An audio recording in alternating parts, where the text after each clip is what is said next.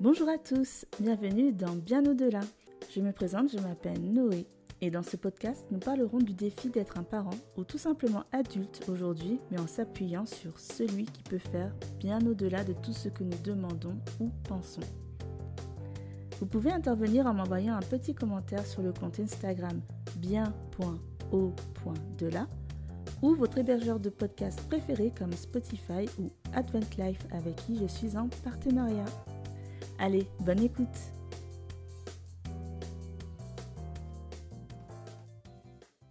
À l'ère de, des selfies, de Snapchat, de la série Sex Education, il est difficile de s'imaginer un monde où le visage, l'image de soi, la séduction implicite ou explicite, mais pas aussi présent. Je vous parle d'un monde que les moins de 30 ans ne peuvent pas connaître. Alors, avec toutes ces affiches, comment démêler le vrai du faux, cette image de la séduction, cette image de soi? Et de la sexualité Quelle est la part du monde? Quelle est la part de vérité? C'est ce que nous allons voir avec notre invité, le pasteur Philippe Penner. Bonjour Philippe. Bonjour. Philippe, euh, déjà merci euh, d'avoir accepté en plus euh, rapidement de participer à notre podcast. Mhm, Un gros merci parce que je t'ai vu beaucoup faire des interventions sur la sexualité je te trouvais très pertinent. Euh, on dirait que vraiment c'est un domaine euh, que, que tu as l'air de maîtriser. Il n'y a pas de quoi, ça avec plaisir, t'inquiète pas. Alors, on est ravis de te recevoir. juste pour, pour ceux qui ne te connaissent pas, on voudrait savoir qui es-tu? Eh bien, moi aussi, je suis, je suis ravi d'être avec vous aujourd'hui et de pouvoir partager ce temps ensemble. Alors, je suis pasteur depuis 14 ans. donc voilà, je suis marié depuis 15 ans. 16 ans, pardon. Euh, et puis, je suis papa de, deux enfants qui sont adolescents, donc ont 13 et 12 ans. D'accord. On te voit souvent faire des interventions sur la sexualité. Qu'est-ce qui t'a inspiré à parler de ce thème en particulier? Euh, Alors, en fait, il y a plusieurs motivations à cela. La première, euh, c'est parce que dans, dans, un entourage, en tout cas dans mes connaissances, je connais des personnes qui ont été qui ont été blessés euh, au travers de la sexualité, euh, dans une mauvaise image de la sexualité, et puis aussi autour de la question des abus. Euh, voilà, c'est un sujet qui m'a qui interpellé en fin de compte. Et puis peut-être le, deuxième aspect, c'est ben, quelque part mon expérience professionnelle en tant que pasteur. je suis pasteur aussi depuis quasiment plus de 30 ans auprès des, des, jeunes. Et du coup, dans cette expérience auprès des jeunes, très régulièrement dans des rencontres jeunesse, dans des, dans des colonies de vacances. Voilà, je me suis rendu compte de la mauvaise compréhension qu'on peut avoir sur la sexualité, les, les blessures qu'il peuvent y avoir autour de ce sujet-là. Et je me suis dit, bah voilà, c'est un sujet euh, tellement important que euh, ça, ça vaut le coup d'en parler. Ça vaut le coup d'en parler de manière intelligente et euh, on, en a, on en a besoin tout simplement de l'aborder à, à, tout âge. Ouais, c'est vrai. Bonsoir à tous. effectivement, aujourd'hui, ce qu'on vous propose de d'aborder, c'est la question du vrai et du faux, euh, démêler le vrai et le faux sur ce que euh, nous apprend euh, les films, les séries sur la sexualité. moi, j'aimerais commencer par contre ce, podcast pour savoir bah, quelle est la position de Dieu sur la sexualité, parce que je suis chrétienne et quand j'ouvre ma Bible, et que je lis par exemple ce, fameux livre de référence sur la sexualité, à savoir Cantique des Cantiques, premier chapitre, à partir du verset 2, je vais en faire la lecture. Qu'il me baise des baisers de sa bouche, car ton parfum vaut mieux que le vin. Ton parfum euh, a une odeur suave, ton nom est un parfum qui se répand, c'est pourquoi les jeunes filles t'aiment. Entraîne-moi après toi. J'ai l'impression que voilà, c'est un livre euh, qui, euh, qui loue une certaine forme de sensualité et cette sensualité, on, la retrouve dans ce qu'on peut voir, ce qu'on peut lire ce qu'on peut voir du monde, euh, ce qu'on peut voir dans les séries, les films notamment? Euh, donc j'aimerais poser cette première question, est-ce que vraiment il y a une différence entre la vision de la sensualité et de la sexualité, la Bible, et entre ce que nous présentent les films? Alors, oula, c'est le grand écart là. Il y a ce que nous présente la Bible, à l'opposé, euh, ce que tu viens de dire, il y a quelque part ce qu'il y a dans, les films ou dans, ce que peut voir dans notre société contemporaine. Et puis, j'ai envie de dire, il y a une troisième notion, c'est la conception que l'on a ou les images que l'on s'est construites aussi en tant que croyant, en tant que chrétien. Euh, donc ça, touche à plein, plein, plein de choses. Donc c'est assez compliqué de, tout aborder en même temps et de répondre à ta question de manière aussi euh, voilà, tranché quelque part. Pour moi, il faut se replonger d'abord dans un premier temps sur, sur la question de la Bible. Qu'est-ce que la Bible dit sur la question de la sexualité ou qu'est-ce qu'elle ne dit pas? Le texte que tu nous as lu dans le, dans le Cantique des Cantiques, quelque part, il nous parle d'une, pas forcément de la sexualité, mais d'une sensualité. C'est déjà peut-être une nuance qu'on peut faire. Et on se rend compte que la Bible parle très peu de la sexualité, en fin de compte. Euh, voire même on pourrait dire qu'elle n'aborde pas les questions de la sexualité, au sens où on l'entend souvent aujourd'hui quand on, quand on en discute, euh, de savoir euh, comment se passent les rapports sexuels, sur la question des, des positions, même les questions amoureuses sont très très peu abordées dans la Bible finalement. D'accord? On parle surtout d'être un homme, une femme qui se rencontrent et puis ils se marient, ils ont des enfants, ils assurent une descendance. Voilà. Mais ça, on est d'accord, ça n'a rien à voir c'est pas une description de l'amour ou même de la sexualité. Là, on est simplement dans euh, assurer une descendance, assurer une, procréation et euh, perpétuer des, valeurs familiales quelque part. Donc, euh, vous voyez, en fait, dans le contexte de la Bible, il y a plein de choses, mais c'est pas si évident que ça. Il faut, aller les chercher un peu plus loin. Donc, dans le texte que tu évoques, il y a plein de choses très intéressantes justement sur la sensualité, euh, mais cette sensualité, Dieu la rejette absolument pas, bien au contraire, la preuve en est. Effectivement. Tu parles de sensualité, tu, dis effectivement, on voit que la sensualité n'est pas du tout rejetée par Dieu, et mm. on, le, lit euh, très clairement dans Cantique des Cantiques. Euh, aujourd'hui, la sensualité est très présente dans à peu près tout et n'importe quoi. Je pense notamment aux publicités.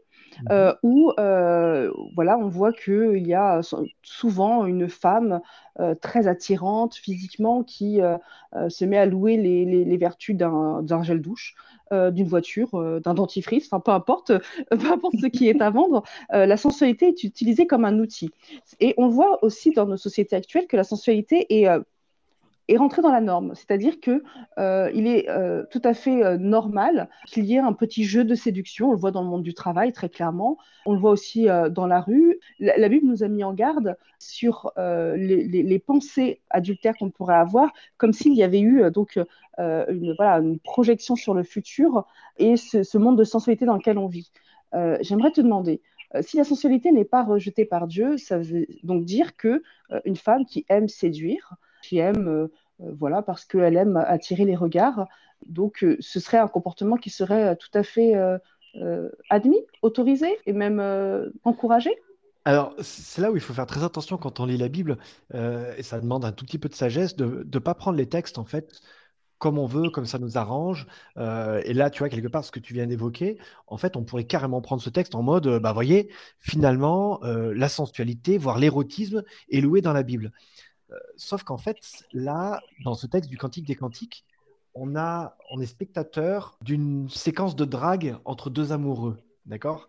Donc, c'est-à-dire que c'est des gens qui sont en train d'entretenir une relation. En fait, la, difficulté, c'est qu'il y a plusieurs niveaux de, entre la sensualité jusqu'à l'érotisme, quelque part. D'accord? Euh, Voire la pornographie. Ce qui n'est pas la même chose, en fait.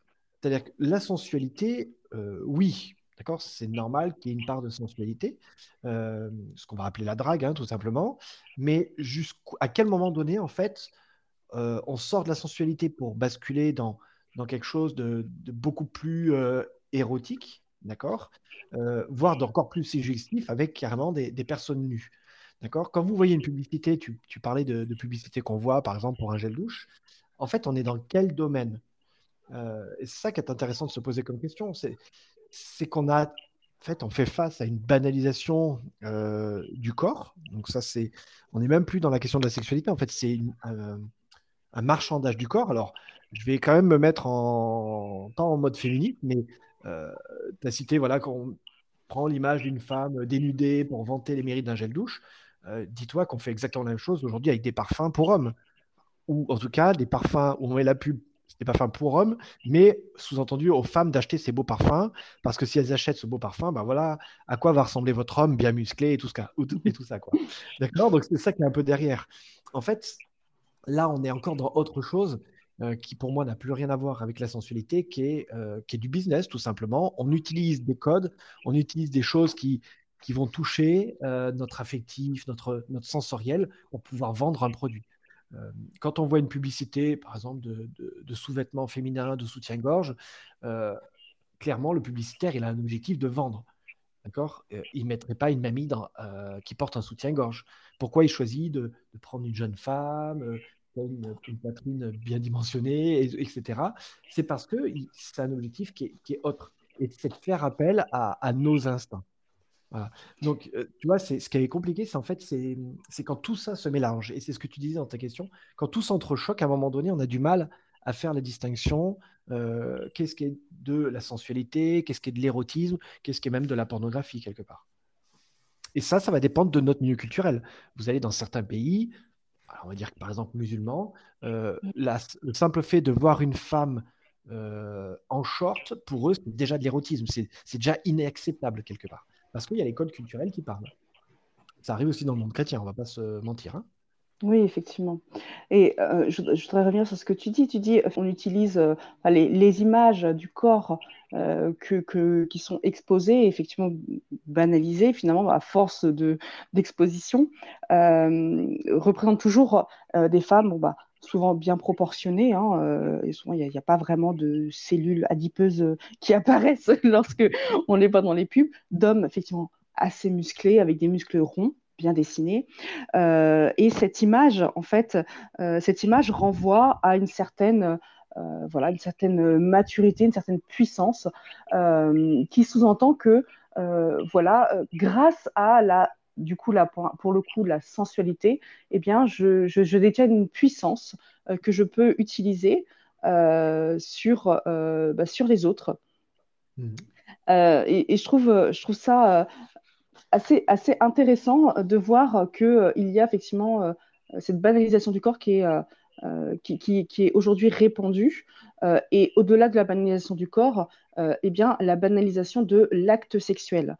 tu disais au, tout début que la sexualité était encadrée par Dieu dans le cadre pour créer une descendance, qui, est utilisée comme un outil de procréation, alors que ce que me propose euh, les films, les séries, euh, la, publicité, euh, la littérature, c'est que lorsque j'utilise une sexualité, eh bien, ça me rendra adulte, mûr, voire même libre. combien d'histoires sont proposées de d'une jeune fille naïve qui, une fois qu'elle a commencé sa vie sexuelle, euh, eh bien, se, se révèle, euh, s'épanouit, devient même jolie, comme si la sexualité pouvait être un outil qui rend libre.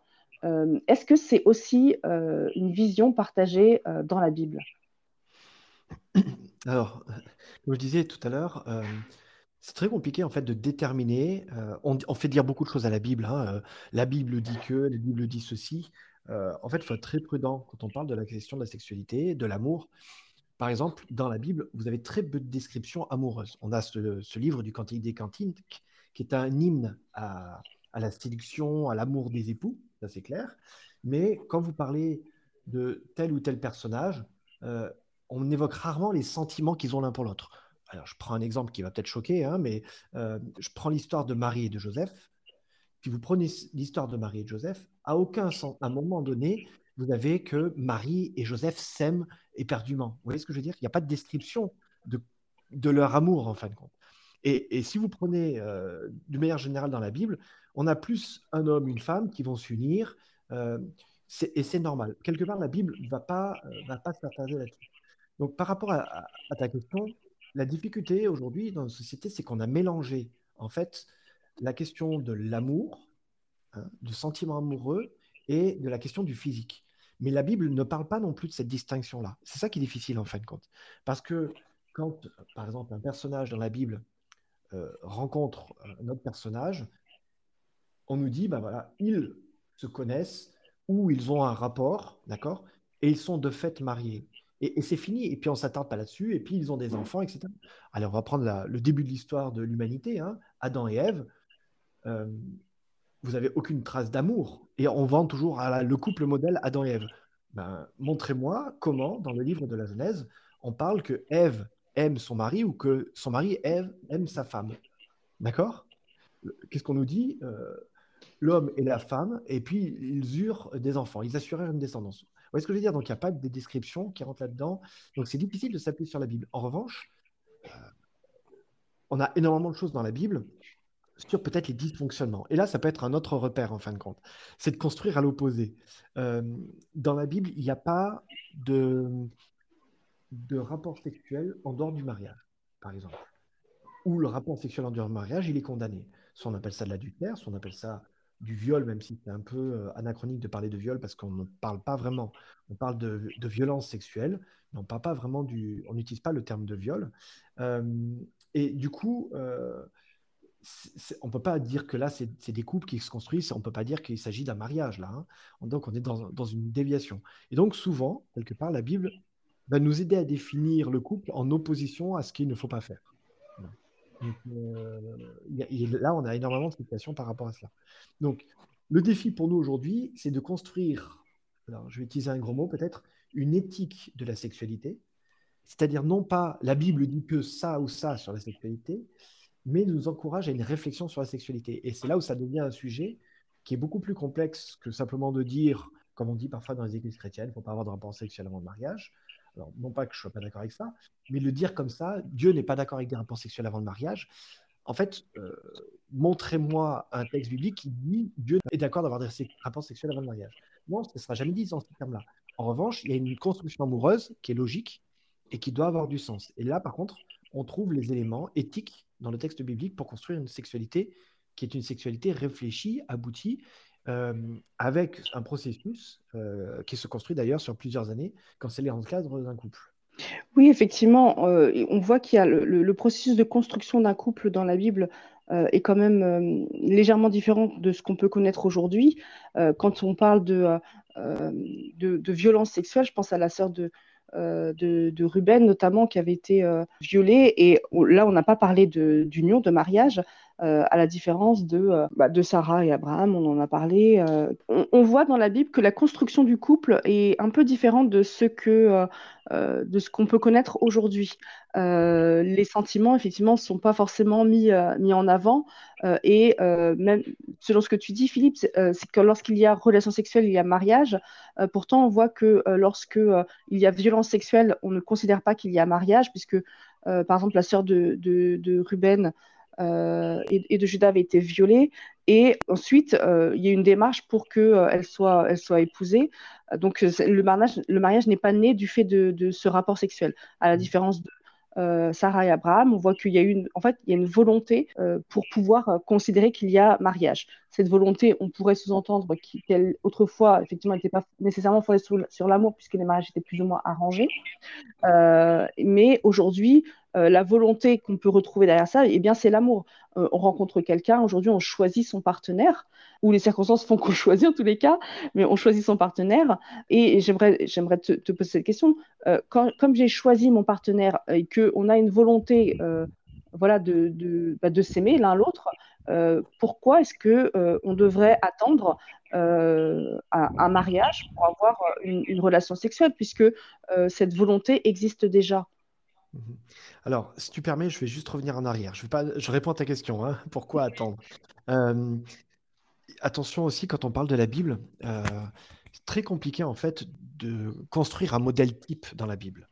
Parce qu'au départ, on prend sur Adam et Ève, il n'y a pas de cérémonie de mariage. D'accord? Là aussi, on entend parfois, voilà, Dieu a uni le premier couple. Moi, je ne vois pas de cérémonie de mariage. D'accord? Il n'y a pas de prière, il n'y a pas euh, des fleurs, il n'y a pas euh, une, euh, quelque chose qui est fait comme une cérémonie. quand on prend les, premiers patriarches, là non plus, il n'y a pas de cérémonie de mariage. ils vont sous la tente, ils s'unissent. Maintenant, plus on avance dans le temps et plus tout d'un coup c'est quelque chose qui devient un acte religieux, alors qu'au départ ce n'était pas forcément un acte religieux. Quand je dis religieux, c'est-à-dire réalisé par un prêtre, d'accord, ou dans un temple, euh, mais c'est quelque chose qui se construit en fait dans le long terme. C'est-à-dire que dans le mariage biblique, des fois, on était marié, euh, en tout cas, on était promis des années avant, euh, et il y a tout un processus en plein d'étapes jusqu'à arriver, entre guillemets, au moment de la consommation du mariage. Mais en fait, on est déjà marié depuis un bon moment sans forcément avoir consommé. Donc, et même du temps biblique, quand Jésus il est aux noces de Canaan, en fait, il y a eu, le mariage a été célébré bien avant les noces, c'est que c'est qu'une des étapes de ce mariage-là. Donc voilà, juste quand on prend dans la Bible, euh, c'est assez compliqué de, définir un modèle de mariage. Et moi, je suis toujours très prudent quant à ceux qui affirment, voilà, comment ça se passe le mariage, comment ça doit être. En fin de compte, quand on gratte un peu, c'est beaucoup des éléments culturels qu'on a projetés, nous, mais quand on prend l'histoire du mariage dans la Bible, euh, c'est beaucoup plus complexe que cela. Alors, du coup, ça, j'arrive sur ta question de pourquoi attendre. Euh, là, il y a un point commun, c'est que l'acte de, consommation sexuelle, entre guillemets, il vient à un moment donné où le couple est, déjà uni. C'est pas à partir de là qu'on commence à unir un couple. C'est une concrétisation de quelque chose, en fait, qui est déjà construit. Et dans le modèle biblique, alors ça, par contre, à travers l'âge, euh, quelle que soit la période, l'idée de l'acte sexuel euh, est un, aboutissement. C'est-à-dire qu'il vient concrétiser quelque chose qui a déjà été construit dans ce temps-là. Peu importe si c'est le père qui a marié, si c'est un prêtre qui a marié, euh, s'il y avait toute la famille ou pas, mais il n'y a pas de consommation avant. Alors, ça veut dire quoi? Pour moi, c'est intéressant parce que ça veut dire que l'acte sexuel, l'acte de consommation, d'accord, euh, n'est pas une fin en soi, mais n'est que le, l'aboutissement de quelque chose qui a été construit. Et si je le transpose de manière beaucoup plus concrète aujourd'hui, euh, aujourd'hui, quand on vit un rapport sexuel, est-ce que ce rapport sexuel, c'est pour tester et voir s'il y a des sentiments qui naissent Ou est-ce que l'acte sexuel, il vient concrétiser une relation qui s'est déjà construite euh, avec quelqu'un dans le temps? Ce qui n'est pas du tout la même chose en fin de compte. Oui, alors comment faire? Comment faire pour distinguer attirance physique et euh, véritablement? Bah, Alors, euh, je ne veux pas dire qu'il faut vivre dans la contrition en mode il faut surtout pas se toucher, d'accord? Euh, la question, c'est de prendre le temps euh, d'apprendre à se connaître avant d'arriver sur le physique, en fait. Parce que le physique fait appel, bien sûr, à des émotions, et ça, c'est une très bonne chose. Mais trop de physique, en fait, va voiler les vrais sentiments. Entre guillemets, si très rapidement on consomme, on couche avec quelqu'un, comment être sûr de ses sentiments? Ben, J'ai envie de dire, pour être sûr de ses sentiments, d'abord, il faut connaître une personne et pas juste se baser sur des sensations. Euh, forcément, quand il y a l'acte sexuel, qu'il y a un acte de jouissance, waouh, les sensations, elles étaient, euh, elles étaient au top. Mais c'est pas parce qu'il y a des sensations au top qu'on a de l'amour pour quelqu'un. Là, on a juste vécu des sensations. Et donc, euh, ce qui est important, c'est de vivre les choses de manière séparée pour prendre le temps de connaître quelqu'un. Et une fois que cette construction s'est faite, à ce moment-là, on peut arriver à, un rapport physique, d'accord, ou plus physique quelque part j'ai envie de dire, quand on a le premier rendez-vous avec quelqu'un, le but du jeu, c'est pas de sauter dessus tout de suite, c'est d'apprendre déjà à, lui parler, l'écouter, la comprendre. Euh, sinon, ça n'a pas de sens en fait. Ou alors, c'est juste son corps qu'on a envie de désirer, quoi, qu'on désire et que, qu'on veut, qu'on veut manger comme on voudrait jeter sur, euh, sur une part de, de gâteau au chocolat, quoi. Mais c'est pas ça le but du jeu, c'est pas une construction amoureuse. D'accord. Donc trouver les limites quand on, quand on, on fréquente. Euh, mais à ce moment-là, alors comment faire pour résister une fois que, alors on n'est on, n'est pas aveugle, on a tous des mm. yeux, euh, des, des, oreilles et puis un cœur qui bat. Euh, lorsqu'on on, décide de fréquenter quelqu'un, souvent c'est parce que déjà physiquement, en tous les cas, mm. lui ou elle n'est pas repoussant ou repoussante. Mm. donc déjà, il y a nécessairement au moins un plaisir à se, se, voir, à regarder l'autre. une fois qu'on se fréquente, euh, si en plus, au-delà de ça, euh, eh bien, ça match au niveau euh, intellectuel, comment faire pour résister? Je suis un peu embêté avec ce que tu dis parce que, alors, bien sûr qu'au départ, il y, a quelque chose de physique qui nous attire.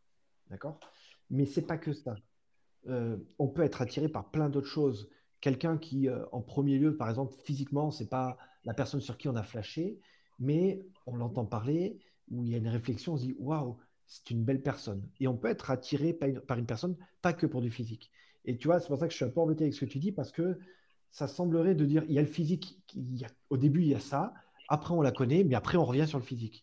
Non, je pense qu'il y a plein d'autres choses pour lesquelles on peut être attiré par quelqu'un et pas que du physique. D'accord? Euh, Donc, le physique a aussi une importance et on on va pas se mentir. Maintenant, euh, voilà, c'est de replacer chaque, chose à sa place. Je pense que euh, une relation qui est basée sur du physique trop rapidement, en fait, c'est se mentir à soi et mentir à l'autre. D'accord? Et prendre le temps, en fait, de connaître une personne réellement. Parce qu'un jour, bah, la personne qui est en face, elle va vieillir ou, elle peut même avoir un accident. Alors, ça veut dire quoi? Que le jour où elle a un accident, euh, qu'elle est brûlée, euh, on ne l'aime plus? Bah, Ça, je ne le crois pas. si on a construit une relation qui va bien au-delà de ça, euh, alors à ce moment-là, la relation n'est pas que physique. Et le physique sera l'aboutissement de quelque chose de bien plus, bien plus grand, bien plus large. D'ailleurs, les, les, couples qui se séparent physiquement les séparations ont déjà eu lieu bien avant euh, relationnellement. Vous voyez ce que je veux dire? Mm. Les gens, en fait, ne se parlent déjà plus. Et ce n'est pas un problème physique au départ, c'est déjà un problème relationnel. Maintenant, pour répondre à ta question, euh, comment ne pas, ne pas brûler? Euh, J'ai envie de dire, des fois, c'est pas se mettre dans des situations un peu compliquées. Quoi. Je, discutais avec quelqu'un il n'y a pas très longtemps qui me disait voilà, que, bah, qu'il avait du mal à, à se retenir, qu'il aimait les femmes, qu'il aimait sortir, faire la fête. Bah, c'est le même procédé qu'un alcoolique, quelque part. L'alcoolique, quand il a pris conscience qu'il est alcoolique, alors ça peut être un peu cash euh, comme exemple que je suis en train de vous donner, mais euh, il sait qu'il y a des lieux qu'il ne doit pas fréquenter. Euh, si vous allez en boîte de nuit, bah, clairement, c'est un lieu qui va favoriser bah, la drague et l'envie de vivre quelque chose physiquement avec quelqu'un. Mais on n'est pas dans la connaissance. C'est-à-dire qu'en boîte de nuit, on se fout de la personne, de ce qu'elle a fait comme étude, de, ce qu'elle est, de ce qu'elle croit, etc. Euh, ce qui nous intéresse, c'est le physique et euh, de finir la soirée ensemble et de pécho. Quoi. on est essentiellement là-dessus. Donc, euh, comment ne pas se planter? Ben, Peut-être tout simplement, c'est de ne pas se mettre dans des situations compliquées. éviter d'aller chez l'un ou chez l'autre, par exemple, aussi, parce que ça va être compliqué de se retenir. Donc, mais c'est c'est pas qu'une question de se retenir, vous comprenez C'est une question de, en fait, de prendre le temps de construire une vraie relation avant d'en arriver à une relation beaucoup plus physique. Je vous écoute religieusement depuis tout à l'heure. C'était très intéressant. Je voudrais revenir sur un point euh, tu as parlé, Philippe.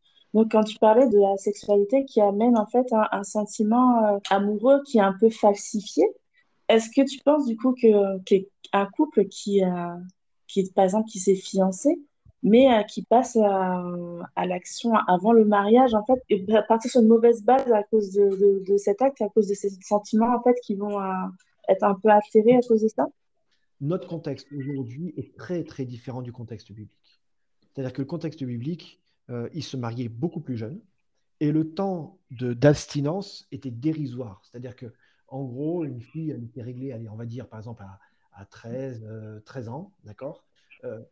Très rapidement, elle était promise à quelqu'un, donc elle était en mode fiançailles, mais elle n'avait pas droit de vivre chez lui, bien évidemment, et chacun vivait chez soi, et peut-être un ou deux ans après, ils étaient mariés. Donc, si tu veux, la période d'abstinence, elle est de quoi? Elle est d'un an et demi, deux ans maximum, et puis c'est tout. Donc, euh, j'ai envie de dire, en plus, entre 12 et 14 ans, euh, c'est quand même plus facile de vivre de l'abstinence, en tout cas sexuelle, euh, je ne parle pas de la masturbation, je parle de la, sexualité, que quand on a 30, 35 ans. Ça n'a rien à voir. La bonne question, la priorité, c'est de se dire, voilà, est-ce qu'on a pris le temps de construire quelque chose avant? Est-ce que la sexualité est l'aboutissement d'une construction euh, ou euh, très rapidement la sexualité est intervenue dans notre couple? Plus les couples ont fait intervenir la sexualité tôt, euh, plus c'est difficile de, construire en profondeur un couple. Parce que justement, comme je disais tout à l'heure, parfois l'émotion générée par l'acte sexuel la jouissance tout simplement, peut fausser notre relation. Alors, je vais être un peu plus cru pour, pour m'expliquer. Euh, sexuellement, ça marche super bien. Et eh ben, euh, allez, même si on s'engueule, bah, allez, on, se fait une partie de jambes en l'air et hop, tout d'un coup, ah ben super, on, s'est pardonné. Bah, là, on s'est donné l'illusion que tout allait bien. Mais c'est pas la jouissance qui fait que ça va bien en fait. Non, c'est juste qu'on on a eu un plaisir sexuel ensemble. Mais c'est pas que le couple va bien. Et il y a des couples qui vont construire comme ça pendant des années. D'accord? Donc, il euh, faut arrêter de se, bloquer en disant voilà, il faut tenir jusqu'au mariage. Ben, bien évidemment que j'encourage à, tenir, donc il ne faut pas couper au mauvais moment hein, dans ce que je suis en train de dire. bien évidemment, euh, j'encourage à, vivre la sexualité dans l'aboutissement de cette construction, c'est-à-dire au moment du mariage, mais euh, de se poser la question pourquoi est-ce qu'on attend aussi longtemps pour se marier? Que Si on a vraiment construit une relation avec quelqu'un, ça fait peut-être un an, un an et demi qu'on est avec lui. Mais qu'est-ce qui attend qu'on se marie? Vous voyez ce que je veux dire? Et en fait, le problème, c'est qu'on se met une pression de dingue à vouloir faire un grand mariage, inviter toute la famille. Ah, mais non, cette année, on n'a pas assez d'argent. Bon, on va repousser de deux ans le temps que tu termines tes études. Mais en fait, ça, ça n'a pas de sens.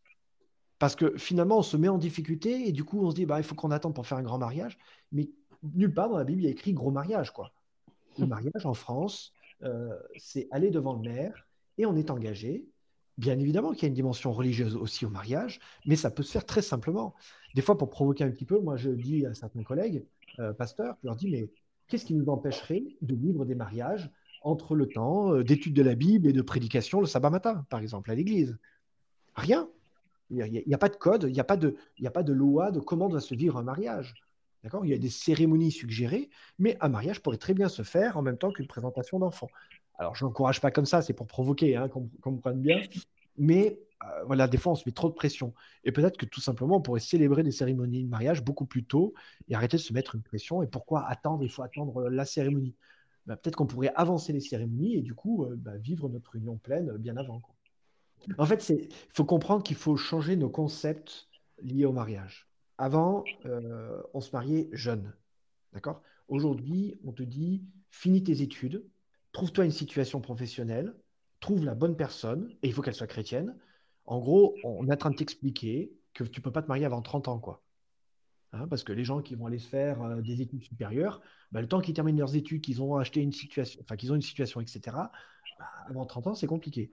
Donc, euh, c'est ça le, côté complètement illogique. Moi, je pense que euh, si la construction est sincère, on devrait encourager des mariages beaucoup plus simples où, en plus, éthiquement, on mettrait bien moins de l'argent. Parce qu'aujourd'hui, euh, c'est pas normal que des familles s'endettent pour, pour, payer des mariages. On ne devrait pas s'endetter pour payer un mariage.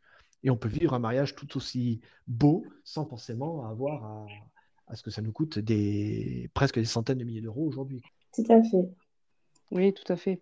Mais c'est vrai que euh, ce qui est euh, souvent euh, mis en avant, eh bien, c'est une, une, cérémonie avec l'ensemble des proches, l'ensemble des amis, euh, de, belles tenues, dans un beau site. Euh, voilà, ça, ça, éveille forcément euh, des, envies dans, les yeux de, bah, des, postulants au mariage, j'aimerais dire, des postulants au mariage. mais c'est vrai qu'un mariage en soi ne coûte rien. c'est vrai que j'avais eu ce discours auprès d'une jeune fille qui, avec laquelle j'ai je, discuté de ce, sujet et qui envisageait de se marier. Et je lui ai expliqué que le mariage ne coûte rien, puisqu'en fait, c'est simplement eh bien, un passage devant monsieur le maire. Euh, ça peut être suivi du, d'une bénédiction euh, euh, d'un corps pastoral. Mmh. ça, ça ne coûte rien. C'est le reste, en fait, qui coûte de l'argent. donc, donc après, qu'est-ce qu'on veut? C'est ça. En fait, le problème, c'est que tous ces codes-là, aujourd'hui, comme tu disais, un beau lieu avec des belles tenues, les demoiselles d'honneur, un gros repas, etc. ces codes-là, ils n'existent pas dans la Bible. Alors, ça ne veut pas dire qu'il n'y avait pas la fête, d'accord? Mais euh, allez, on va prendre nos, grands-parents. Euh, nos grands-parents, quand ils faisaient un mariage, ils achetaient une robe, ils achetaient un costard, et c'est parti, quoi. Et puis, euh, allez, on faisait un, repas type chacun, allez, toi tu vas préparer salade, toi tu prépares ceci. Au pire, on tuait un agneau ou quoi, et puis on le faisait à la broche. En fait, les choses étaient quand même vachement plus simples avant. Et alors, je suis pas en mode nostalgie d'avant, d'accord Et je trouve que c'est très bien de faire un beau mariage. Mais voilà, de se dire que plus on fait un beau mariage et plus ça va euh, jouer dans l'autre sens par rapport à, notre idéal quelque part d'attente ou de, vivre euh, ce rapport sexuel dans le cadre du mariage. Souvent, on va dire l'éveil sexuel, c'est-à-dire cette envie de pouvoir bah, s'unir à celui euh, ou celle que l'on aime et, et, tempérer jusqu'au jour du mariage, donc jusqu'au jour où on peut on peut s'unir euh, conformément à ce que euh, Dieu nous demande. Euh, et pour cela, souvent, cet éveil sexuel passe par des pratiques telles que la masturbation ou la pornographie. Voilà. Tout ça, on le sait, a fait l'objet de, de réflexions, d'études. On voit que ça peut avoir un effet nocif, notamment sur le développement des capacités cérébrales c'est la question que je voulais te poser. Aujourd'hui, l'éducation sexuelle est proposée euh, de plus en plus tôt à l'école. autrefois au lycée, ensuite au collège et maintenant pratiquement en fin de primaire, de façon allégée mais quand même abordée. J'aimerais poser la question à Noé. Tiens, Noé, penses-tu que cet éveil à la sexualité qui aujourd'hui est, proposé en, fin d'école primaire est proposé trop tôt ou est-ce que c'est une bonne chose pour justement essayer de prendre du recul sur cette pratique qui est, à mon sens, bien trop mise en avant ou est-ce que, euh, est-ce que ce, serait, ça aurait des effets euh, délétères? Alors, euh, je suis un peu comme toi. Pour moi, c'est c'est un aspect qui est bien trop mis en avant. Mais cependant, il y a plusieurs aspects à l'éveil à la sexualité. si on parle de comment sont faits les, les, enfants, même si en fin de primaire, je pense que là, ils ont peut-être quand même une petite idée, ça va encore. Mais il est vrai que enfin, personnellement, donc euh, c'est, ce n'est que mon point de vue, j'ai encore un petit peu de mal avec euh, cet, euh, aspect de, libération de la parole qui va un petit peu trop loin, qui va un petit peu, qui ne respecte pas la, partie innocente de l'enfant. justement, je regardais une émission des maternelles qui parlait de l'éveil à la, sexualité. Il parlait en fait des enfants, il parlait du nom qu'on donne clairement aux, aux parties génitales. Euh, oui, je suis d'accord, mais comment vous dire, c'est peut-être lié à mon histoire personnelle, mais je trouve que ça me paraît un petit peu trop cru euh, d'entendre, par exemple, euh, un petit garçon dire oui, la vulve de, cette, petite fille, ou le gland, des choses comme ça. Si il parle de lui-même, d'accord, mais ça banalise un petit peu trop, en fait, les choses. Je trouve que il y, a un contexte qui doit se faire. L'éducation sexuelle euh, doit se faire euh, avec les parents, avec les professeurs. Je trouve que c'est ça ouvre un petit peu trop la porte à je peux en parler, euh, j'en parle librement comme ça, ça, casse en fait une, partie intime en fait, je trouve. Après, si ce sont les, à la sexualité en parlant de consentement, du rapport au consentement, oui, d'accord, ça c'est normal, on va en parler, ça c'est essentiel. Euh, parler du fait que euh, ton corps t'appartient et que tout le monde ne peut pas euh, y toucher. Vraiment le faire. Mais je trouve que l'intimité ce concept d'intimité est un petit peu tué. Et c'est ce qui me dérange en fait avec le fait qu'on en parle avec les primaires. Alors, je suis pas tout à fait d'accord avec toi, Noé. au contraire. Alors, pour moi, c'est important, bien évidemment, de respecter des âges, de parler à des enfants, de ce qui est adapté à leur âge et de la compréhension qu'ils en ont à leur âge. Maintenant, je pense qu'au contraire, euh, l'important d'utiliser les vrais mots dès le plus jeune âge, pour, euh, pour, plusieurs raisons. La première, pour moi, ça serait déjà de casser définitivement un tabou. Pourquoi est-ce qu'on utilise le kiki, euh, ce genre de, de terminologie, d'accord Parce qu'en fait, en fait, on exprime tout simplement un malaise, d'accord, lié à la sexualité. Or, il ne devrait pas y avoir de malaise à parler du pénis, du vagin, du gland, etc. Ce sont les vrais mots. Donc, pourquoi aller inventer d'autres mots, quelque part, qui n'ont pas de sens? Et pour moi, ce n'est pas, euh, pas, euh, pas vulgaire, ce n'est pas euh, non plus leur donner des informations euh, qui seraient fausses. Au contraire, ce qui serait faux, c'est de leur inventer des termes qui prouverait quelque part que ça nous gêne de parler de ça. Et, c'est quand même ce que ça a généré par le passé. Donc, je crois qu'un pénis doit s'appeler un pénis. Euh, un petit garçon, lui dire, ben voilà, tu as ton pénis. Euh, après, bien évidemment, euh, il y, a, plusieurs niveaux d'enseignement. Aujourd'hui, peut-être c'est là où on pêche le plus au sens de, on se plante le plus, d'accord, au sens biblique du terme, c'est au sens de se dire que l'éducation, elle a plusieurs niveaux et que chaque acteur de l'éducation doit jouer son rôle. J'en vois au moins trois qui sont, alors on mettra en premier la famille, bien évidemment, l'école et l'Église, en tout cas l'enseignement religieux. Et, et, chacun, à son niveau, a une part de responsabilité dans l'enseignement sexuel. C'est-à-dire qu'il y a des choses qui doivent être apprises à l'école, il y a des choses qui doivent être apprises dans les familles, d'autres qui doivent être apprises à l'Église. Et c'est la complémentarité de ces trois acteurs de l'éducation qui fait qu'il y a une éducation complète. J'ai envie de dire, à l'école, il faut que la maîtresse parle, par exemple, du zizi, parce que, euh, pas du zizi, pardon, du pénis, hein, euh, parce que quelque part, elle, parle, euh, elle peut en parler en termes anatomiques, d'enseignement anatomique. Et c'est le rôle de l'école qui, par la suite, en CM1, CM2, 6e, va parler de la question de la procréation, comment ça marche médicalement, ce genre de choses. Maintenant, l'éducation sexuelle passe aussi par un enseignement qui n'est pas que physique, que physiologique, mais qui est aussi un enseignement euh, émotionnel. Alors là, par exemple, ça c'est la bonne question. Qui enseigne la question de l'émotion? Ben, L'école, ce n'est pas son rôle, donc c'est vraiment les familles, c'est-à-dire les parents, d'accord, qui vont transmettre à leurs enfants de ben, quand tu auras quelqu'un que tu aimes vraiment, que tu pourras commencer à construire une relation physique avec cette personne et une relation amoureuse sexuelle par la suite. Or là, c'est souvent un gros problème, c'est qu'en fait, par, par malaise, et c'est une histoire hein, aussi, c'est une histoire chrétienne, c'est une histoire de nos sociétés, euh, les parents n'en parlent pas. Et finalement, se sont cachés derrière l'école ou derrière l'église, mais très souvent derrière l'école, et ça a arrangé bien les parents que l'école fasse ce boulot. Même si de temps en temps, oh là là, c'est scandaleux quand même ce que nous dit l'école. Oui, mais bon, l'école, pourquoi elle le fait? Parce que souvent, les parents euh, étaient mal à l'aise avec ça et n'en parlaient pas. Donc, euh, je pense que c'est important de respecter les âges, mais aussi, enfin, que chacun assume sa responsabilité de ce qu'il enseigne.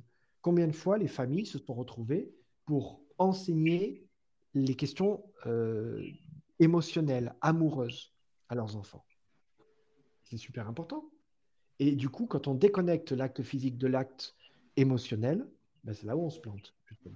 Mais c'est pas en même temps la maîtresse à l'école qui va enseigner l'acte émotionnel. Quoi. Quoique, ça, ça marche aussi. Euh, et la dimension religieuse va apporter une autre facette aussi, qui va être le rapport au corps, à la réflexion, à l'éthique. Et euh, c'est une image biblique que du rapport à Dieu aussi. Effectivement, Dieu nous, donne, nous a donné euh, cet outil, la, sexualité, pour, on l'a dit, hein, propager la race humaine, pour manifester l'amour au sein du mariage, comme étant le cœur de l'intimité, en, ce que euh, seuls les époux peuvent le vivre, le voir, avoir cette connexion euh, émotionnelle. Et puis, euh, la sexualité aussi, une expression de la complémentarité entre l'homme et la femme, ne serait-ce que ça se, voit très très bien dans le, la, formation d'un sexe masculin et d'un sexe féminin. Donc il y a cette expression de cette complémentarité euh, et aujourd'hui, euh, ce que euh, l'éducation sexuelle à l'école propose, c'est de effectivement juste mettre en avant cette complémentarité. Mais lorsque l'école me fait découvrir un sujet, bon, pas forcément en profondeur, hein, il y a d'autres sujets à aborder à l'école, et que moi je veux continuer à, m'éduquer, eh bien je vais voir ce que je trouve sur Internet et ce que je trouve dans, les films. Et là, euh, il y a euh, ce risque euh, aujourd'hui de, tomber rapidement dans la pornographie. En quoi, Philippe, en quoi faire mon éducation sexuelle en utilisant des outils pornographiques. Donc, quand je dis pornographique, j'entends des, bah, des, images de corps dénudés, de, de, scènes d'accouplement entre un homme et une femme, très très détaillées, très très explicites, ce qui me permet de voir bah, comment ça marche. Hein. Euh, moi, je suis maman d'un enfant de, 9 ans qui m'a posé cette question. Oui, bah, comment ça marche? Donc, quel, est le problème de, de, récupérer et de faire son éducation sexuelle par la, pornographie? Alors là, je, voudrais euh, particulièrement attirer l'attention justement de la famille. C'est pour ça que je vous pose ces, questions du rôle de la famille. Bah, déjà, il faut quand même se dire, et ça, aujourd'hui, c'est quand même euh, euh, l'État français, en tout cas, essaie de faire un gros travail parce qu'ils se sont rendus compte de l'impact terrible de la pornographie sur l'éducation sexuelle. Euh, et qu'en effet, beaucoup ont utilisé la pornographie, euh, particulièrement parce que l'accès aux vidéos est très facile aujourd'hui, malheureusement, et, très mal encadré. Il y, a, toute une démarche du gouvernement actuellement pour essayer de bloquer, en tout cas, certains sites principaux qui proposent du contenu pornographique pour essayer de limiter l'accès. Alors, c'est bien et en même temps on sait que ça sera quasiment impossible parce que ce sont des, milliers de sites. Euh, on se rend compte qu'en fait beaucoup en effet s'appuient là-dessus pour de l'enseignement, mais ce n'est pas de l'enseignement. Donc ça c'est la difficulté. Là aussi, euh, c'est important d'en parler parce que finalement, euh, non pas que ça, doit être un tabou, mais qu'en fait, ça doit être le rôle de chaque couple de composer sa sexualité. Or, la difficulté, c'est quand on regarde un film, euh, d'ailleurs, ça peut être des films qui ne sont pas classés dans la catégorie pornographique hein, ou érotique, mais quand on regarde certains films, il y a une phase d'apprentissage, mais du coup, apprentissage de quoi De comment? Très souvent dans les films, on n'est pas dans une relation amoureuse, et encore moins dans les films pornographiques. On est dans une relation qui est avant tout une relation euh, basée sur la question du plaisir personnel. D'accord? Et la, question de la performance. Or, ça, il faut le dire haut et fort, ce n'est pas euh, de l'enseignement sexuel. Ça n'a rien à voir avec tout cela. C'est évident qu'il faut euh, être très attentif à cela, protéger les enfants en premier lieu, mais que les parents, là aussi, jouent un rôle d'enseigner à leurs enfants que le rapport sexuel est avant tout un rapport amoureux et que ce rapport amoureux, euh, il se construit bien avant l'acte sexuel de pénétration, j'ai envie de dire. Et donc, du coup, euh, les parents peuvent déjà enseigner à leurs enfants, non pas comment on fait l'amour, d'accord, mais euh, que l'amour est quelque chose qui se construit bien en amont. Et l'acte de construction amoureux, au sens physique du terme maintenant, ça, il appartient au couple. Et là, il y a une discrétion biblique qui est intéressante. Euh, on a lu euh, au début de cette émission un petit passage dans le Cantique des Cantiques. Euh, c'est toi, Anita, qui nous a lu ça. Il y, a des métaphores qui sont utilisées, mais remarquez qu'il n'y a, pas a pas de choses qui expliquent quelle position prendre, etc. Et tant mieux, parce que ça appartient à chaque couple de composer cet aspect-là. Donc, ça, j'ai envie de dire, on doit entretenir peut-être non pas ce mystère, mais se dire ça, ça appartient au couple de construire. Il n'y a pas d'enseignement à avoir à ce niveau-là. Tu voudrais dire qu'il n'y a pas aucune pratique sexuelle interdite? J'ai envie de dire que ce n'est pas une question d'avoir une liste de pratiques autorisées ou pas autorisées.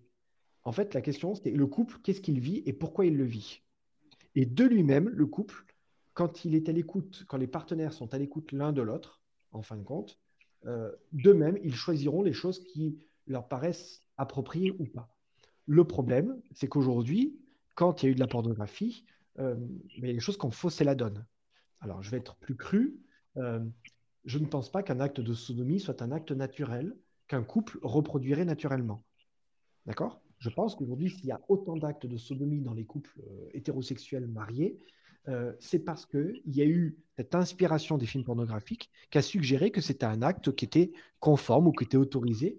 Mais ce n'est pas une question d'interdit ou pas, c'est une question de se dire euh, à qui ça viendrait l'idée euh, de, faire un acte de sodomie naturellement D'accord? Ça vient pas de nulle part, cet acte-là. Tu, vois ce que je veux dire ou pas? Oui, bien sûr. Euh, ce sont des images qui sont suggérées et au final, à force d'y être exposé, on voilà, on l'intègre et on se dit bah voilà, c'est quelque chose de, de, normal. C'est plus neutre. Du coup, Aujourd'hui, il y a eu tellement, euh, on s'est tellement imprégné de tout ce qui se vit ailleurs que, bah voilà, par exemple, une relation sexuelle à trois, bah, c'est normal ou ça peut être sympa d'essayer quelque part. Bah, alors, on coupe pas à ce moment-là, hein, l'émission non plus. Mais, ça vient d'où cette idée de ça pourrait se faire à trois Mais parce qu'il y a plein de films où à un moment donné, il y a un plan à trois. Mais ça ne vient pas naturellement quand un couple s'aime l'un l'autre, ils n'ont pas besoin de faire venir, intervenir un troisième personnage. Donc, la difficulté aujourd'hui, c'est que ça, c'est tellement présent que ça a complètement faussé la donne et que beaucoup de gens considèrent que euh, la sodomie, les plans à trois, euh, voire l'échangisme et tout ça, bah, pourquoi pas? Faut le coup, faut le tester, tout est open.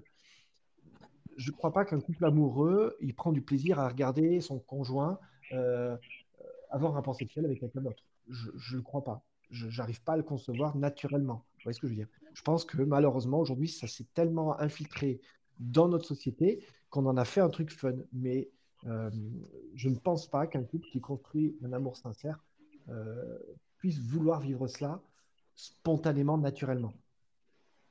En parlant de spontanéité, euh, ce, qui est présenté souvent dans, dans, les, voilà, les films ou les séries, c'est que l'amour, en fait, quand je dis l'amour, je, parle de l'acte sexuel, donc la relation sexuelle, euh, quelque chose finalement d'instinctif. C'est-à-dire qu'on n'a pas vraiment besoin de construire quoi que ce soit. Euh, si euh, souvent, c'est même limite un peu, un peu bestial, tellement on est pris par l'envie, on s'arrache les vêtements et tout, tout se passe bien. Et les, deux, les deux éléments du couple, si on reste à deux éléments, parviennent à l'extase en même temps et tout se passe bien et on, est bien et puis après on se donne nos prénoms parce qu'on finalement on n'a pas pris le temps de le faire. donc c'est cette image de la relation sexuelle instinctive. Euh, aujourd'hui, j'aimerais qu'on clarifie quelque chose. C'est vrai que c'est pas c'est pas dans la Bible. On a dit hein, la, sexualité était un outil qui a été créé par Dieu euh, et mis à la disposition de, l'humanité. Donc, euh, et comme tout outil mis à la disposition de l'humanité, eh bien, ça a été un outil qui sert à l'épanouissement de, de, de l'être humain. mais est-ce que c'est aussi instinctif que ça? Euh, aujourd'hui, j'aimerais qu'on on le dise une bonne fois pour toutes, pour tous les auditeurs. Euh, est-ce que vraiment euh, l'acte sexuel est instinctif? Est ou est-ce que c'est quelque chose, tout comme la relation, tout comme lorsqu'on se rencontre et qu'on apprend à se connaître, à communiquer, à se comprendre, est-ce que c'est quelque chose qui se construit dans le temps? J'aimerais vos positions, Noé et Philippe, là-dessus. Alors, Noé, vas-y. Alors, ce que tu as dit, en fait, ça me fait penser au serpent. Il nous dit euh, tous, euh, Ève, Adam, vous avez envie de manger ce fruit, ben, allez-y, votre suivez votre envie. Et euh, je pense qu'aujourd'hui, c'est juste ça. On a été éduqués par la société, on a été éduqués aussi par, par l'école aussi à suivre ses envies. On en parlait dans le podcast précédent des influences du, de l'éducation du darwinisme dans, les écoles. Et euh, justement, il y avait un graphique que j'avais que j'ai partagé sur euh, notre sur notre compte Instagram euh, qui parlait justement de, l'influence du darwinisme sur les couples. Il y a plus depuis qu'on on enseigne la théorie de l'évolution dans les écoles, il y a plus de couples qui se forment qui se forment sans être mariés, plus de rapports en mariage, plus de pédophilie, parce qu'on a en nous, certains essaient d'éveiller en nous ce fait que euh, on est éloigné de la nature divine, on est éloigné de Dieu, on est plus près de l'animal. Et c'est ce qu'il essaie de nous dire, suivre nos pulsions, suivre euh, tout ce qui nous passe par la tête, même les choses les plus étranges qui peuvent nous souffler à l'oreille, suivre nos pulsions. Sauf que le, mariage, le, rapport sexuel, c'est euh, plus qu'une rencontre entre deux, deux, deux, corps. Comme tu disais, Philippe, il y a toute une construction émotionnelle, une relation qui se, qui se bâtit derrière. Et euh, quand tu vas euh, vers ton compagnon, tu te dis pas Ah, qu'est-ce qu'il est bien Oh là là, c'est je, sais maintenant. Non, tu, te, repenses à tes sentiments et ça, enlève en fait toute l'agressivité qui est représentée dans les, dans les séries, dans les films, qui font que les uns l'un et l'autre se sautent dessus. Euh, tout, devient plus comme justement dans le Cantique des Cantiques. pour moi, c'est pas naturel de se sauter dessus comme ça. Euh, c'est plus euh, un, prolongement en fait de, cet état animal qu'on où on essaie de nous plonger depuis euh, quelques, quelques années, quelques dizaines d'années. Pour moi, il y a, deux termes que j'utilise pour expliquer un peu ce, que tu, poses comme question, Anita. c'est le principe de faire l'amour et le principe de baiser. le problème, c'est que très souvent, derrière le, terme de baiser, il y a l'idée éclate-toi, prends du plaisir, euh, fais-toi plaisir. Baiser, c'est se faire plaisir à soi. C'est pas faire plaisir à l'autre en fait. Baiser, c'est utiliser quelqu'un avec son consentement, mais utiliser quelqu'un pour satisfaire son moi à soi. D'accord? C'est-à-dire que Yes, euh, hier soir j'ai pécho, qu'est-ce qu'elle était bien foutue. Voilà. Euh, alors ça va dans les deux sens, ok, mais euh, oh, hier il y avait un coup, mais il était terrible. donc en fait, on n'est pas du tout dans une construction amoureuse, on est juste dans une, un besoin de se satisfaire à soi. Et là je rejoins ce que tu disais, En fait, on est dans un besoin primaire. Alors je ne sais pas s'il faut l'affilier à Darwin ou pas. En tout cas, il faut l'affilier à notre bestialité. Mais on trouve la même bestialité euh, quand tout d'un coup l'humain, soit d'un point de vue sexuel ou même d'un point de vue euh, relationnel, se jette sur l'autre. Quand qu'un se jette sur son frère Abel, on n'est pas dans un rapport sexuel, mais on est dans une bestialité. Euh, rappelez-vous ce que dit le texte biblique, hein, il parle de Cain, où Dieu l'avertit en disant, le péché est tapis à ta porte. C'est quoi qui est tapis à la porte? C'est comme un animal, comme une bête en furie qui est devant ta porte et qui demande qu'à rentrer en toi. Et Cain, qu'est-ce qui se passe? Ben, Il laisse rentrer cet animal en lui. Il laisse parler ce démon en lui. Ok? Euh, Ça, c'est euh, le fait de baiser. C'est laisser parler l'animal en soi. Oh, je la vois, je la désire, je la veux, je vais la prendre. Ça, c'est baiser. L'inverse, c'est faire l'amour, c'est-à-dire construire quelque chose d'amoureux. Euh, voir quelqu'un, l'inviter à prendre une, boisson à un bar, discuter avec lui, tes centres d'intérêt, aller au cinéma, euh, discuter, échanger, se balader. Ça, c'est faire l'amour. C'est prendre le temps, je retourne en, arrière, ce qu'on a dit dans l'émission, mais prendre le temps de construire quelque chose ensemble et pas juste de venir consommer quelque chose. En fait, c'est de savoir qu'est-ce que je peux t'apporter, qu'est-ce que tu peux m'apporter. C'est pas juste je vais prendre de toi. Non, c'est qu'est-ce que je peux te donner de moi? Qu'est-ce que je peux recevoir de toi? Et parce qu'on est dans cet échange-là, alors là, c'est véritablement faire l'amour. Littéralement, faire l'amour, c'est fabriquer de l'amour. Et fabriquer de l'amour, c'est pas prendre de l'amour à quelqu'un, c'est le fabriquer l'un et l'autre. Donc, le côté bestial que, tu décrivais dans les, films Anita, euh, ce côté bestial, clairement, n'a rien à voir avec de l'amour. C'est passionnel, c'est sauvage, mais c'est pas de l'amour en fait. C'est juste, voilà, nous laisser croire qu'en fait c'est ça de l'amour et que ça démarre là-dessus. Mais ça ne démarre pas là-dessus.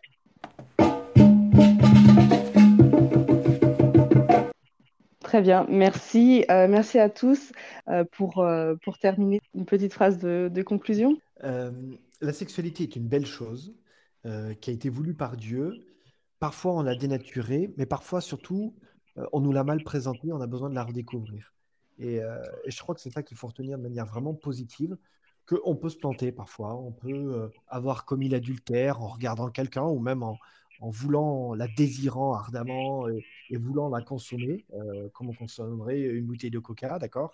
Mais euh, le but du jeu, c'est de prendre le temps de construire cette relation-là. On peut se planter parfois, mais peu importe qui on s'est planté, il y a toujours la possibilité de reconstruire quelque chose de différent et sur des bonnes bases. Et ça, ça s'appelle la grâce et c'est omniprésent dans la Bible. Merci Philippe. Je voudrais juste reprendre ce que présente la vision de la sexualité euh, euh, par la société, euh, par les films, les séries, et plus une sexualité qui se rapproche en fait de la bestialité. mais cette bestialité ne nous rend pas libres, ni adultes, ni matures. Elle nous généralement nous avilit. et ce que Dieu nous appelle en fait, c'est à cultiver l'amour. Et l'amour, lui, élève. l'amour est patient, il est plein de tendresse et surtout il prend son temps. Alors voilà, c'est fini.